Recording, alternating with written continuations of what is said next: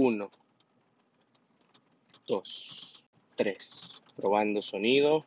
etcétera, etcétera, etcétera, etcétera. Hola, soy Daniel Galeano, bienvenidos a Etcétera Podcast. Buenos días, buenos días, podcast. Eh, hoy estamos en un episodio más.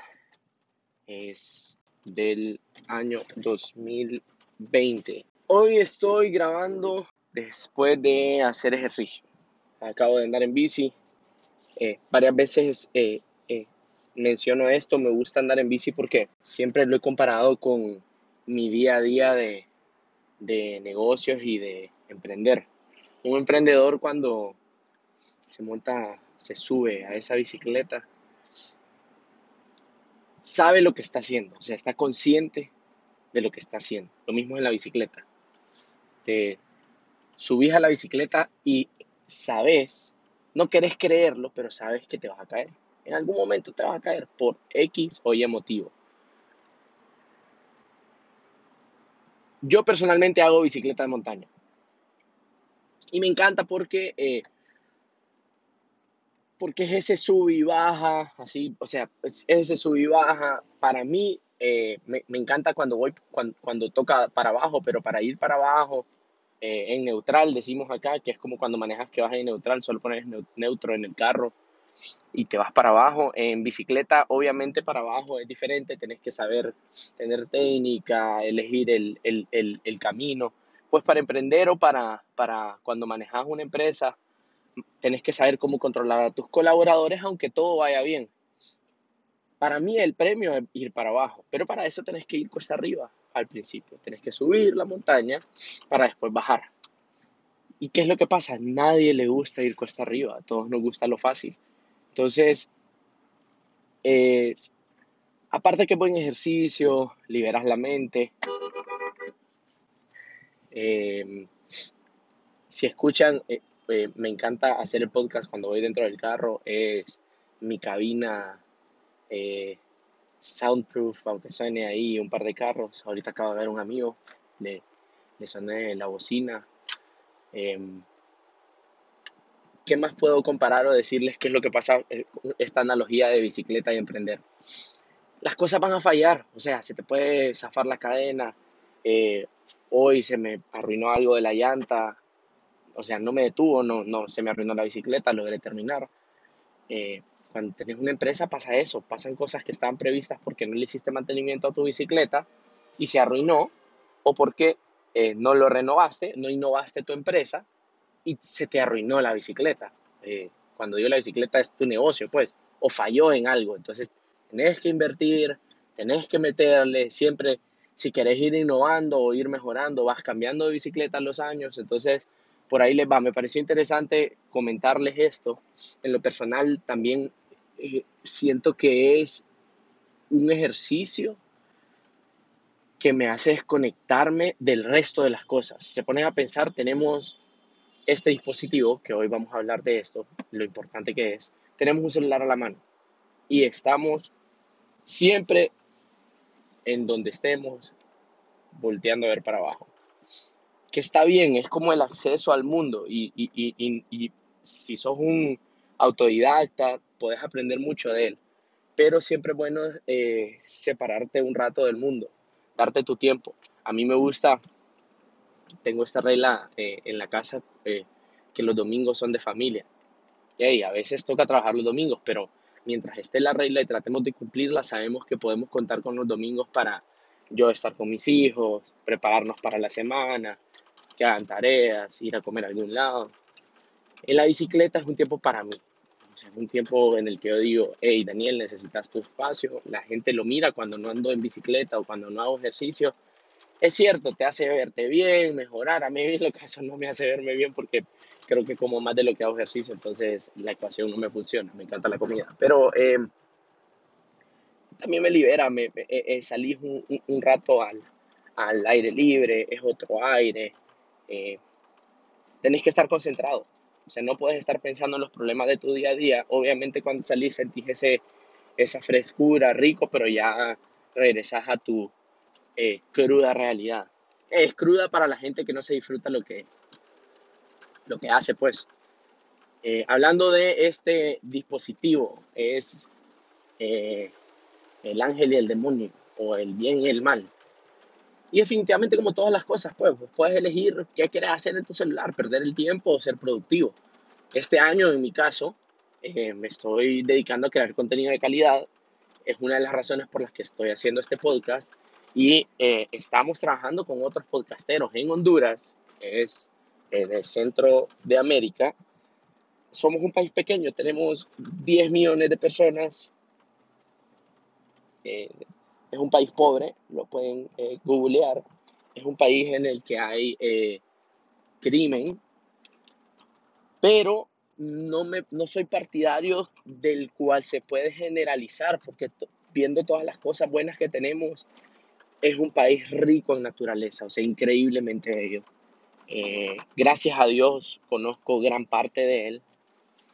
Hace un tiempo hicimos una lista de las cosas que tiene que hacer un hondureño antes de morir y es increíble, son más de 100 pues, o sea, si combinas la parte gastronómica eh, y la parte turística, son mucho más que 100.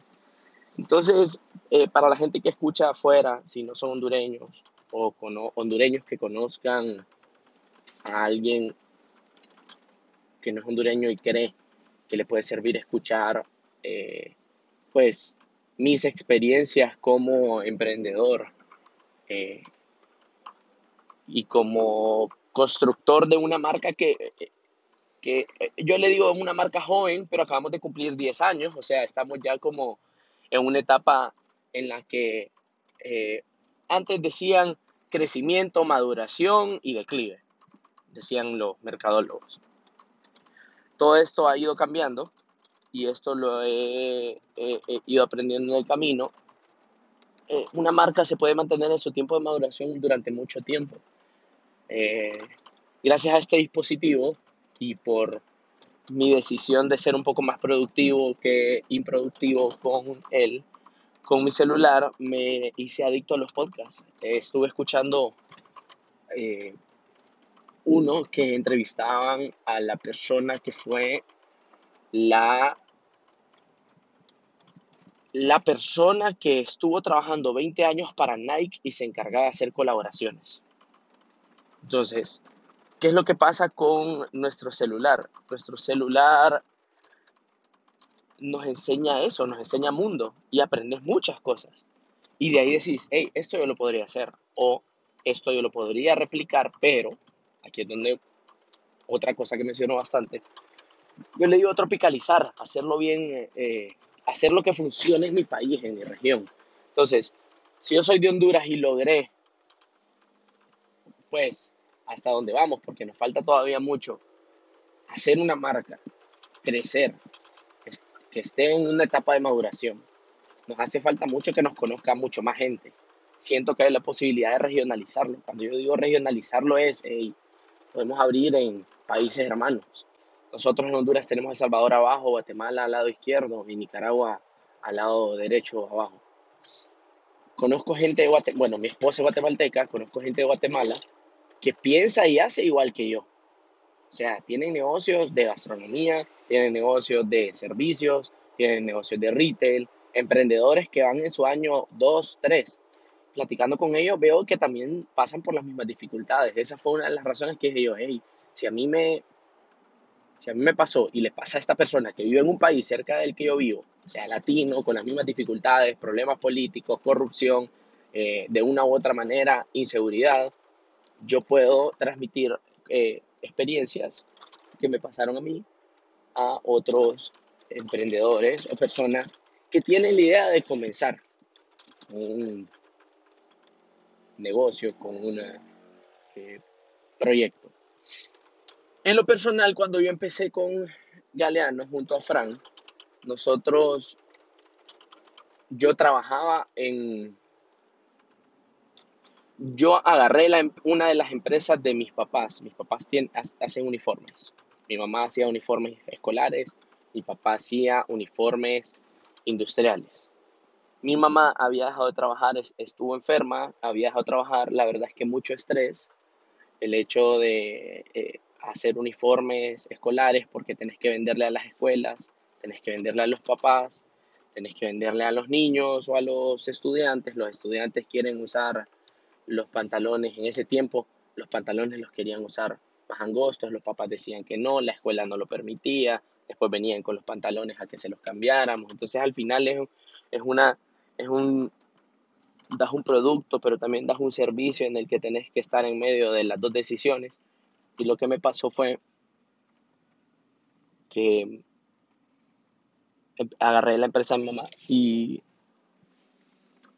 yo le dije, hey, déjame agarrar esta empresa, pues. O sea, la verdad es que en, estaba joven, tenía 22 años, mi esposa estaba esperando, en ese tiempo no nos habíamos casado, nos casamos tiempo después cuando nació Valentina, entonces era como mi esposa era Guatemala, yo le dije, hey, mira, estoy empezando aquí en Honduras con un proyecto mío y con mi hermano, eh, déjame probar, aparte vamos a vivir de esta empresa que mi mamá no está llevando, la voy a agarrar yo y siento que puedo eh, pues recuperarla. Mi mamá tenía un par de cuentas por pagar, tenía algunos clientes que los había que estaban ahí, pero no los atendía eh, por el mismo tema de la enfermedad.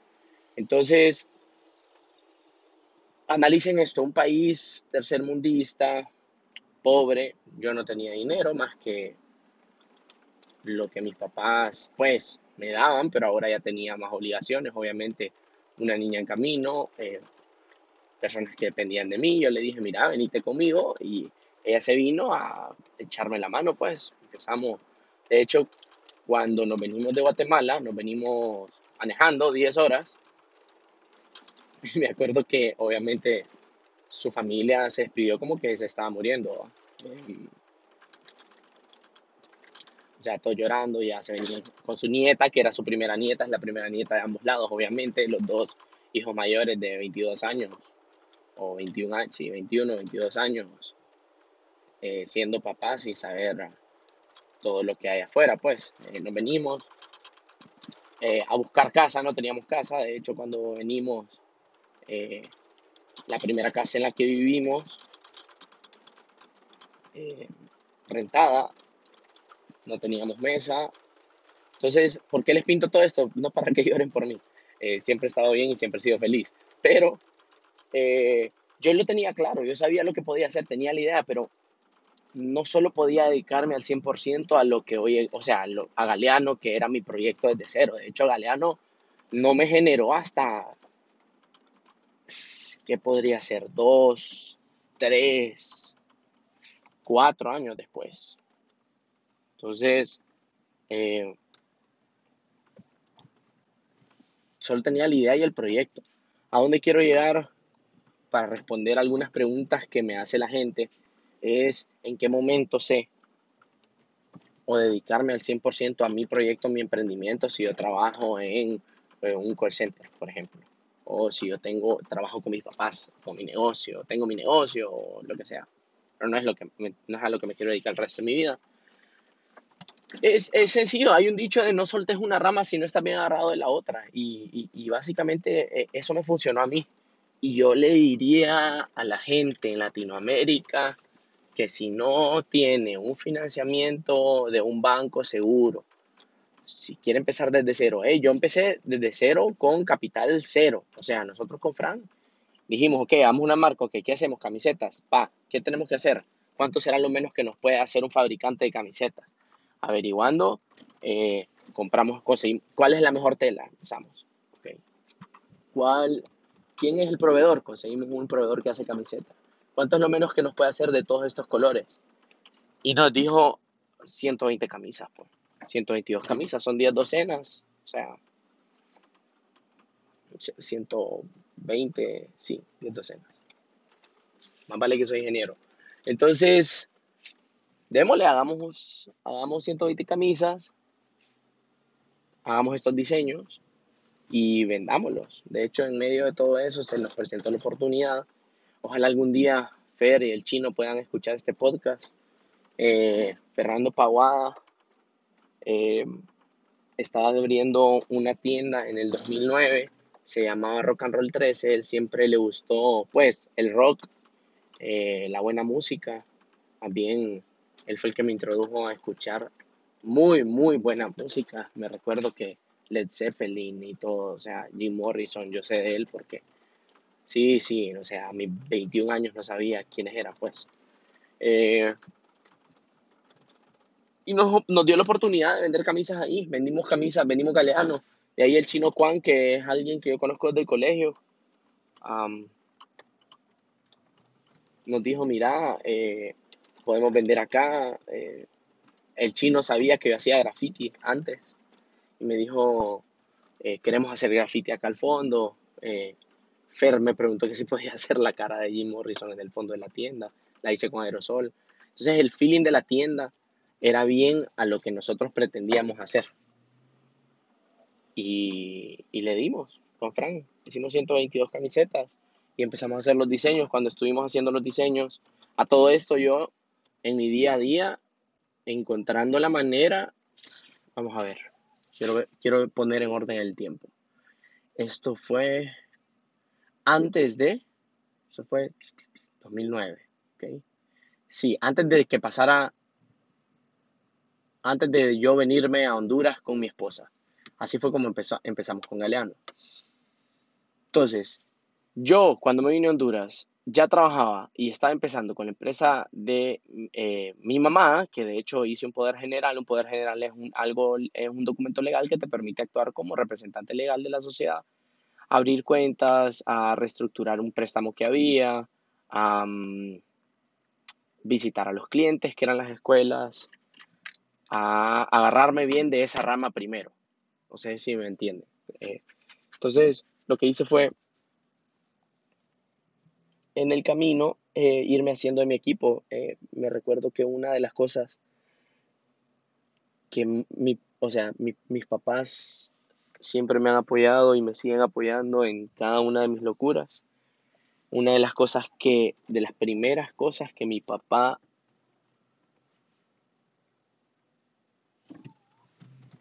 me dijo, o sea, no lo hagas, fue la, primera vez que quería contratar a alguien. Yo le dije, papá, voy a contratar a un conserje. ¿Un qué? Me dice, o sea, una persona que ande en una moto y que me haga los mandados bancarios, que me haga las diligencias, pues.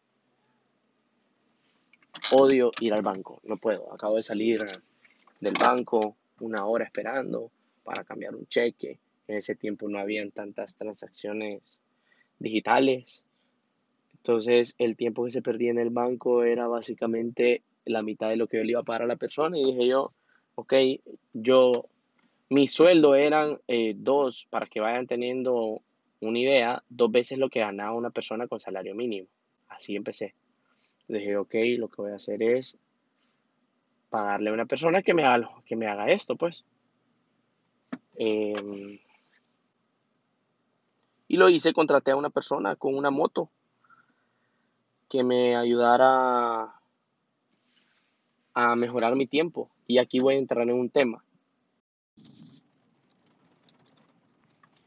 El tema es que el tiempo es nuestro recurso más valioso.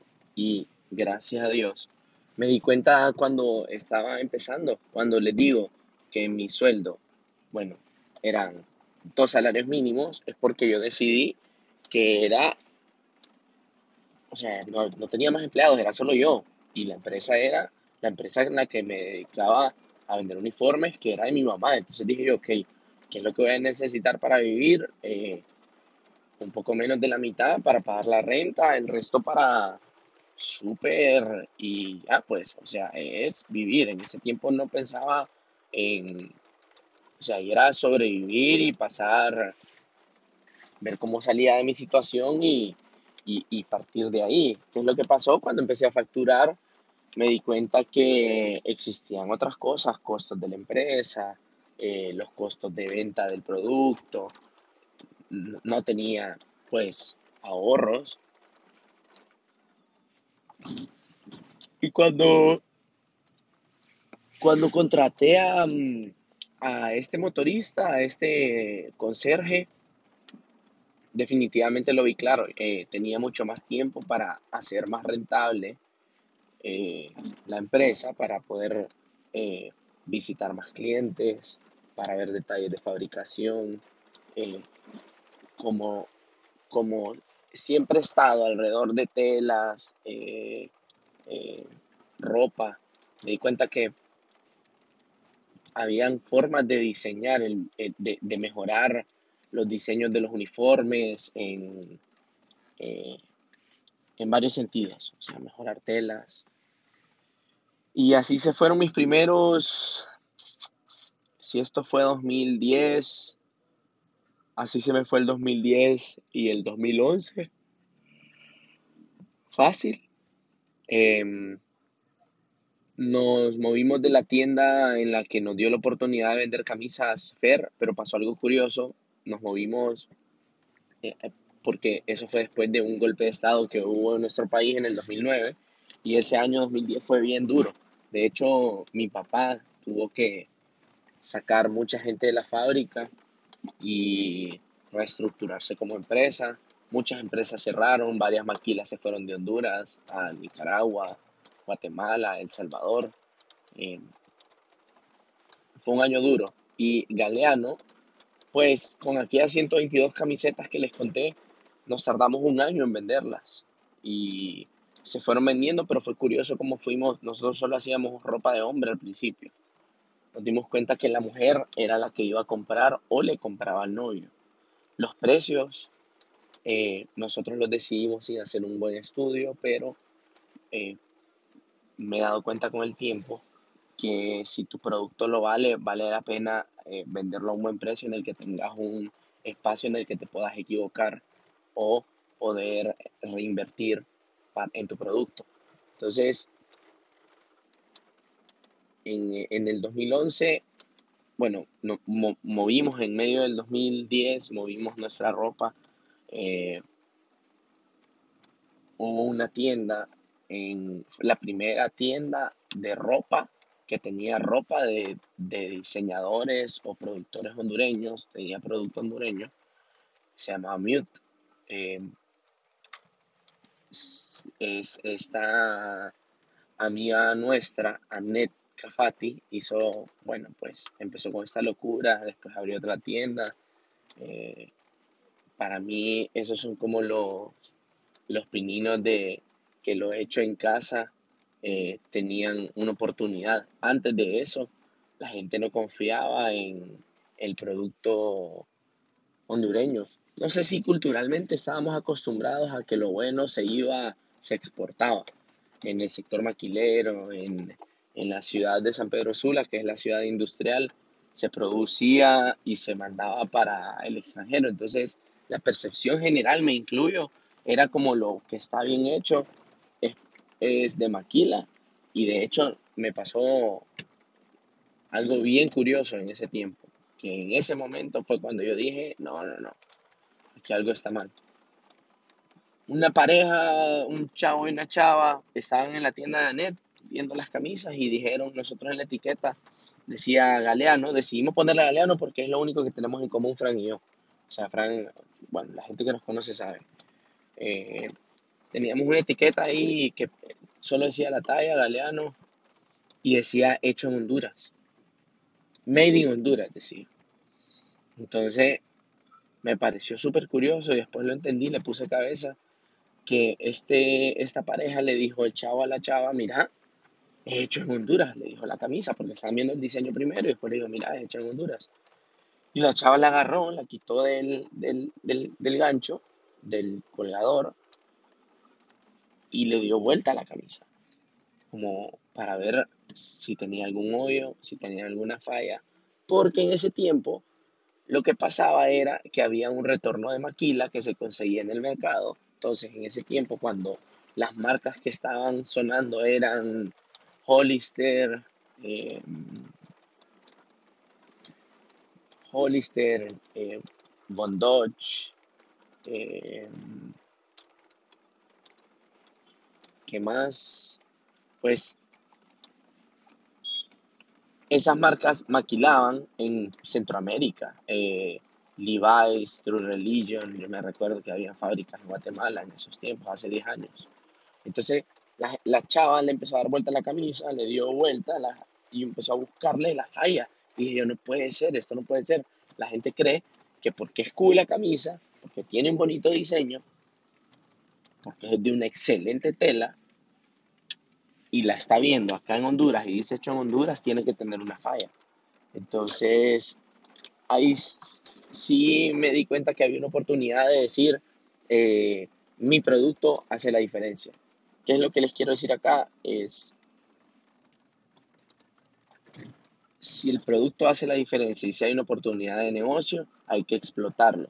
Si alguien solicita algo y no se lo podemos ofrecer, encontrar la manera, hay que encontrar una, un, o sea, si varias gente pide algo y no lo tenemos y podríamos hacerlo para mejorar nuestro producto o para ofrecerle más al mercado, definitivamente esa reacción nos hace más competitivos. Reaccionar ante las necesidades, que es lo que nos pasó.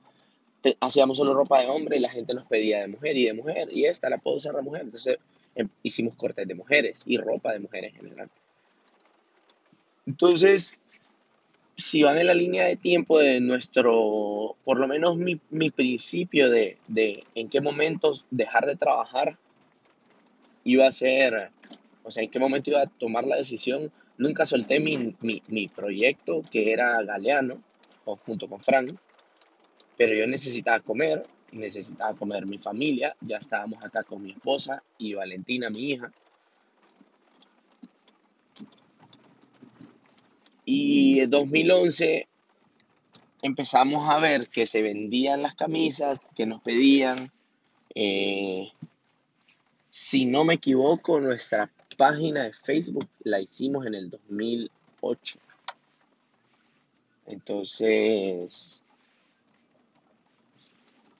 ya teníamos estadísticas de lo que la gente opinaba de lo, de lo que hacíamos nosotros. Hicimos una colección que se llamaba Made in Honduras eh, en un Fashion Week. Eh, esa fue la primera aparición que tuvo, pues los que puedan ver o sepan eh, que Galeano hay una camisa que lleva el indio Lempira. El indio Lempira es un cacique que en nuestra historia luchó contra los españoles en el tiempo de la colonización. Hay diferentes historias, los historiadores dicen que fue capturado, se lo llevaron a España en una lucha uno contra uno, eh, eh, lo mataron. Eh, hay otras historias que fue engañado por los españoles y traicionado. De hecho, en nuestro himno hay una parte que dice eso. Y que lo mataron también. Entonces, es en nuestro billete, nuestro, en nuestra moneda nacional, nuestra moneda nacional se llama Lempiras. Se llama el Lempira. Para la gente que está escuchando afuera, que le dicen la Lempira, eh, este dato es importantísimo eh, en Honduras. Ok, en Lempira hicimos una, hicimos una colección de medio de Honduras, hicimos eh, temas mayas, temas, pusimos a los próceres impresos con serigrafías, screen printing en las camisetas. Y una de las camisas que relució fue la camisa de Lempira, el tostón, que era una moneda. Eh, Salió en los periódicos y hicimos mismas cantidades de todas, pero mirábamos que la gente eh, hacía, había una inclinación de la gente por las camisas que tenían diseños de Honduras eh, impresos, cuando en aquel momento ni había nadie que hiciera camisetas de calidad que no fueran para exportación, no había ningún producto de calidad, de hecho, así, en, en, pues por lo menos en, en ese rubro era eh, ropa de diseñador y, y pues bien poco, pues, y camisetas nadie, peor con diseños eh, de Honduras. O sea, me refiero al tema, siempre ha habido gente que hace camisetas, eh, siempre han habido camisetas con temas de Honduras que eran como souvenirs, pero no a esos niveles de calidad, o sea, un buen corte, una excelente tela, buenísima impresión, un mercadeo detrás, empezaba el mercadeo digital, entonces fue interesante para nosotros empezar a hacer colecciones, lookbooks eh, en, el, en el año 2011. Entonces, nosotros dijimos, ok, finales de año, eh, yo creo que es un buen momento para que vayamos buscando poner una tienda. Estamos hablando capital cero. Solo la idea de hacerlo. O sea, el sueño de hacerlo, buscando referencias.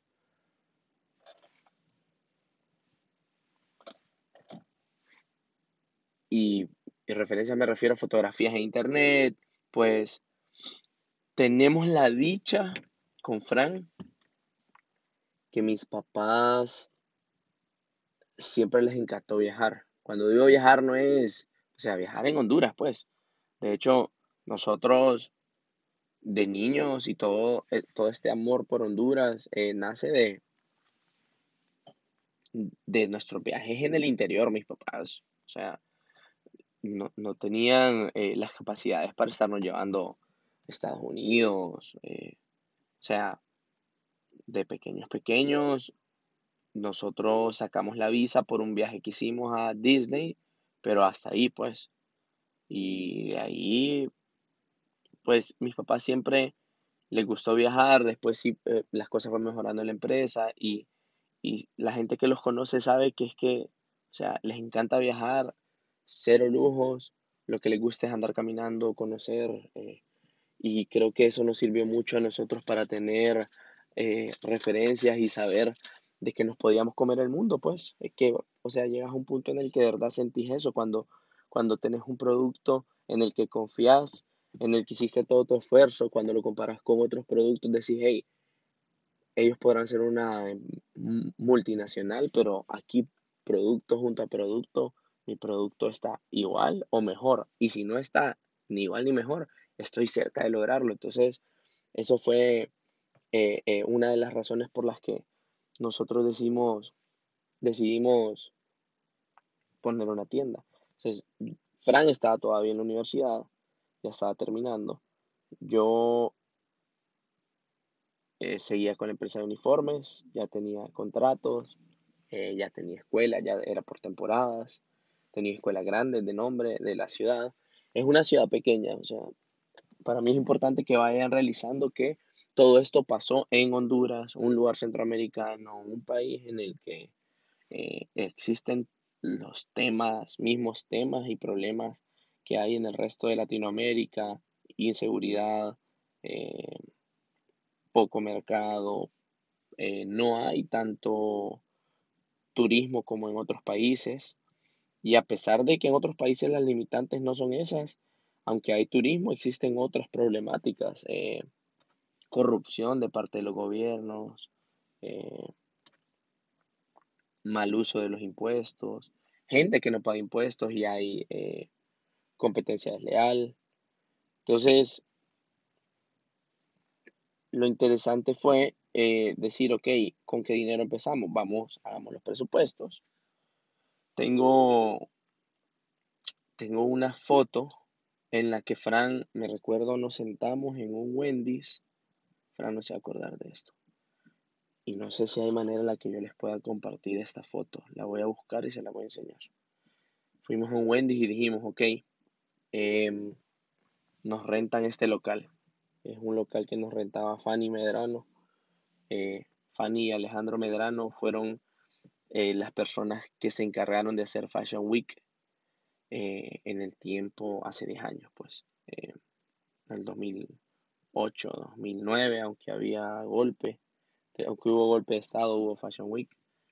Em, nos ofrecieron un local, pero teníamos que meterle plata, entonces fue bien, fue bien raro la manera en la que hicimos nuestro business plan, pero sí sabíamos muy bien de temas de costos y producción, eso nos ayudó un montón.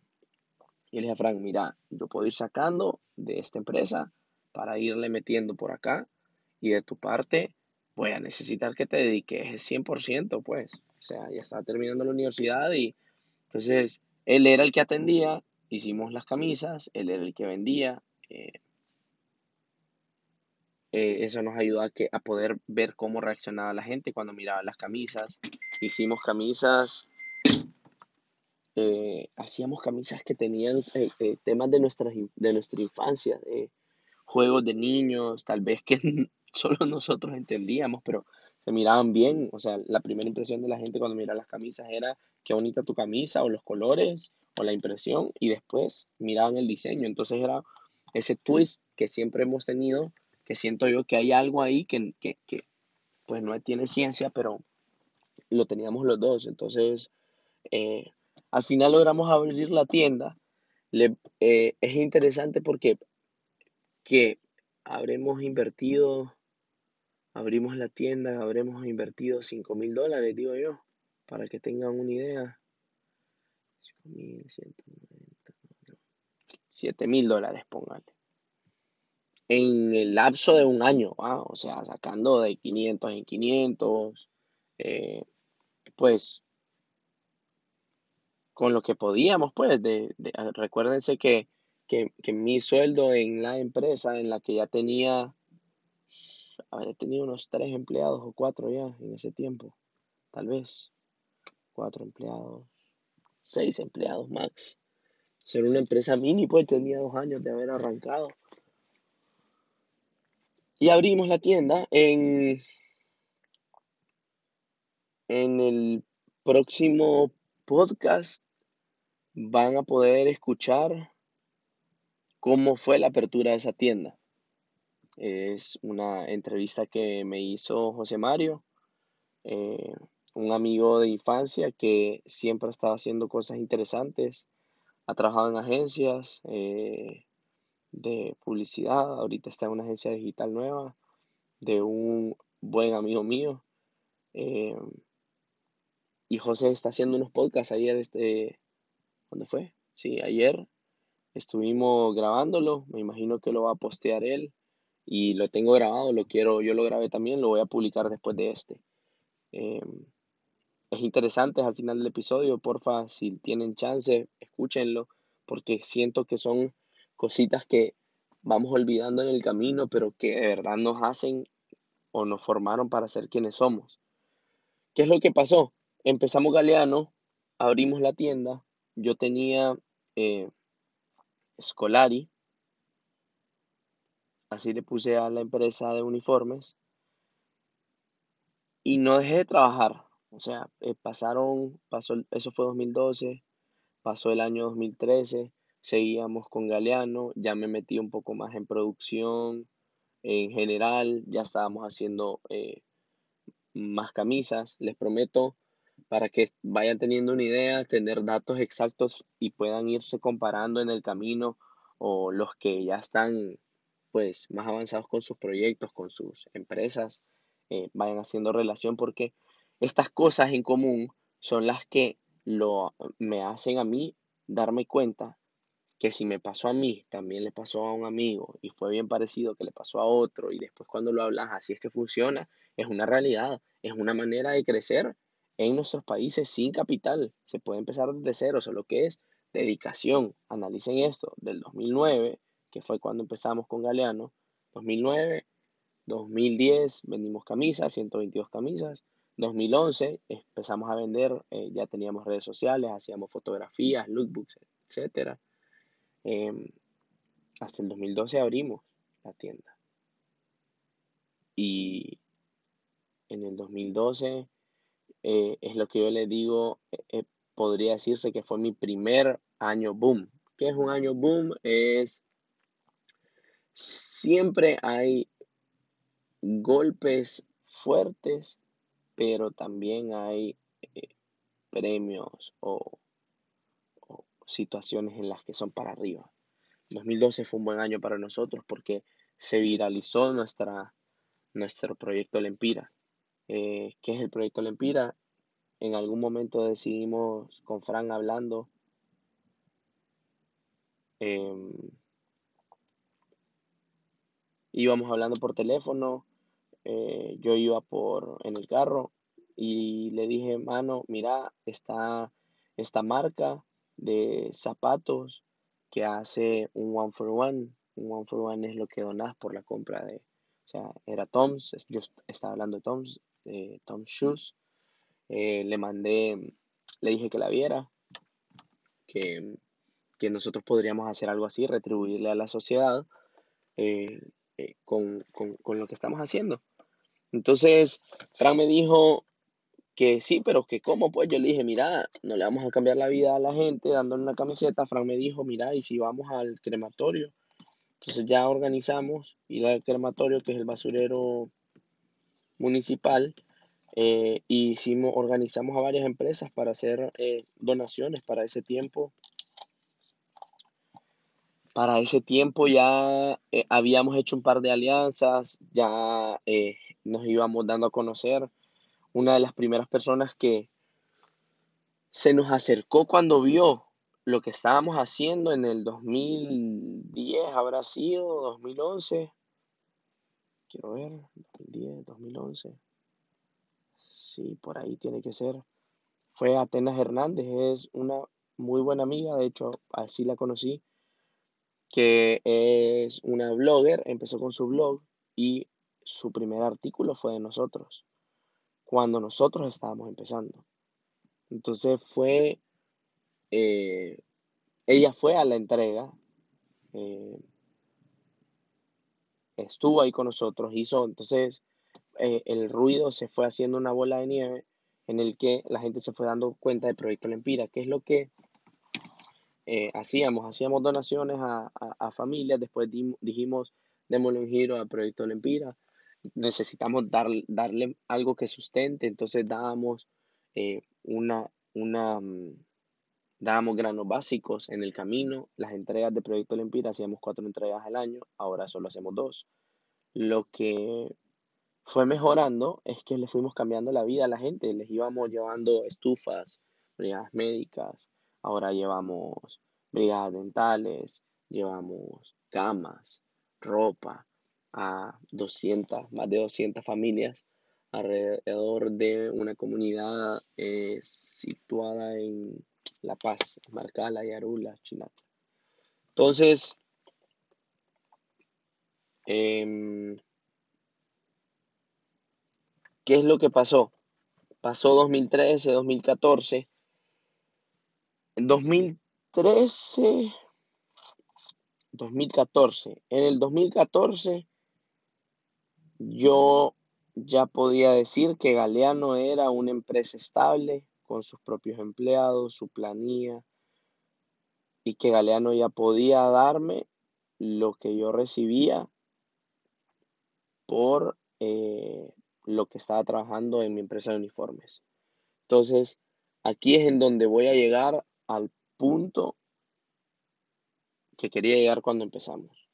Siempre estuve agarrado de mi rama que se llamaba Industrias eh, Frandama, agarrado de esa, de esa rama, sin soltarme, tratando de agarrarme de otra para pasarme a otro árbol, que era mi proyecto de vida, mi sueño, mi bebé, mi, mi, mi emprendimiento.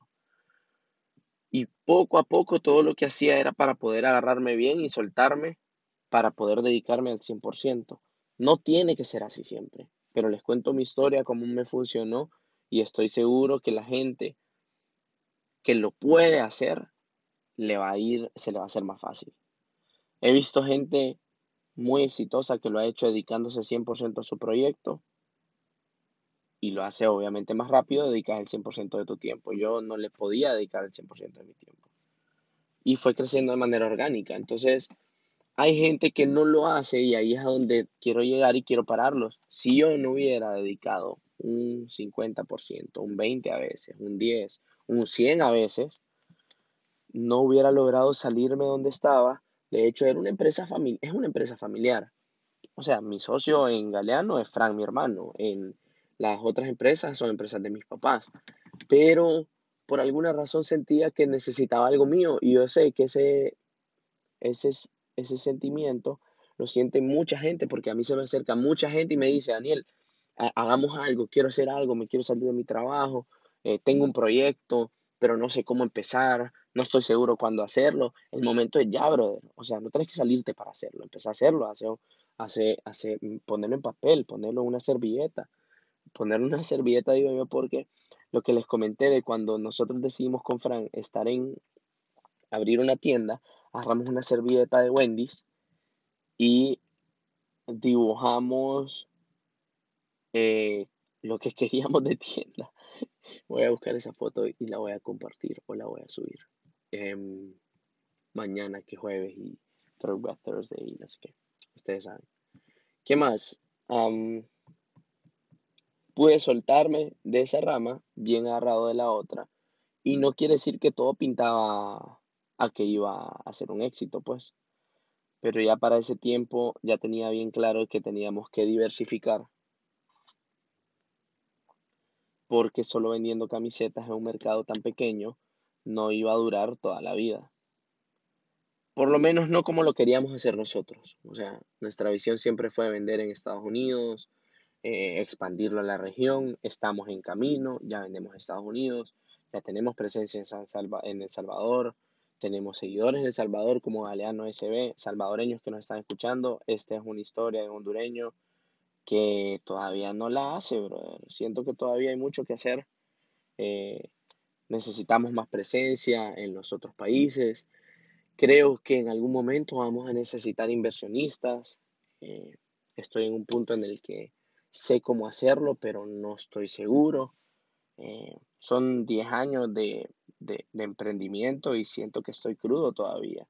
¿Qué es lo que es hoy Galeano? Es a, nivel internacional, bueno, a nivel nacional, somos una super marca. Eh, eh, pues yo no soy, y la gente sabe que yo no soy una persona que le gusta alardear, pero Gracias a Dios y a todo nuestro esfuerzo y a nuestros amigos, nuestra familia, nuestra marca es más reconocida de lo que era hace años y creo que va en crecimiento. Em, hacemos alianzas importantes con empresas eh, de todo tipo, grandes, pequeñas, de nuestro tamaño y todo que sea en pro de la marca. Entonces, em, si alguien tiene algún emprendimiento y de verdad siente que es un buen momento para hacer algo con Galeano, por lo menos preséntenoslo. Y si es un buen momento, lo vamos a hacer. Y si no, nosotros nunca decimos que no porque sabemos y nos ha pasado que hay posibilidades de hacerlo muchos años después, siempre y cuando hay una buena relación. Entonces, emprendedores, esto ha sido mi podcast el día de hoy. Lo hice en dos partes. Anchor es la plataforma que estoy usando, se la recomiendo. Hasta como terapia personal sirve. Se los recomiendo mucho, estoy editando. Em, muchas gracias por llegar hasta acá y escuchar. Por favor, recomiéndenme con sus amigos emprendedores, con sus amigos que están pensando en cómo arrancar su proyecto de vida siento que tengo que eh, eh, información que darles. Entonces, esa es la razón por la que lo estoy haciendo. La gente que me conoce bien va a saber que es otra locura, siempre y cuando esté bajo el modelo de, de todo lo que hacemos, pues es hacer las cosas bien y que sean de utilidad para alguien. Si no, si no lo subimos a la nube, no, si no lo tiramos al aire y que otros lo escuchen, si no hacemos contenido, es mejor hacerlo que estar leyendo, viendo la tele, leyéndolo en, un libro y no hacerlo. Es mejor aplicarlo, pues. Entonces, este soy yo eh, con mi nuevo proyecto, etcétera. Y, y aquí vamos. Espero esté en sintonía. Muchísimas gracias. Saludos.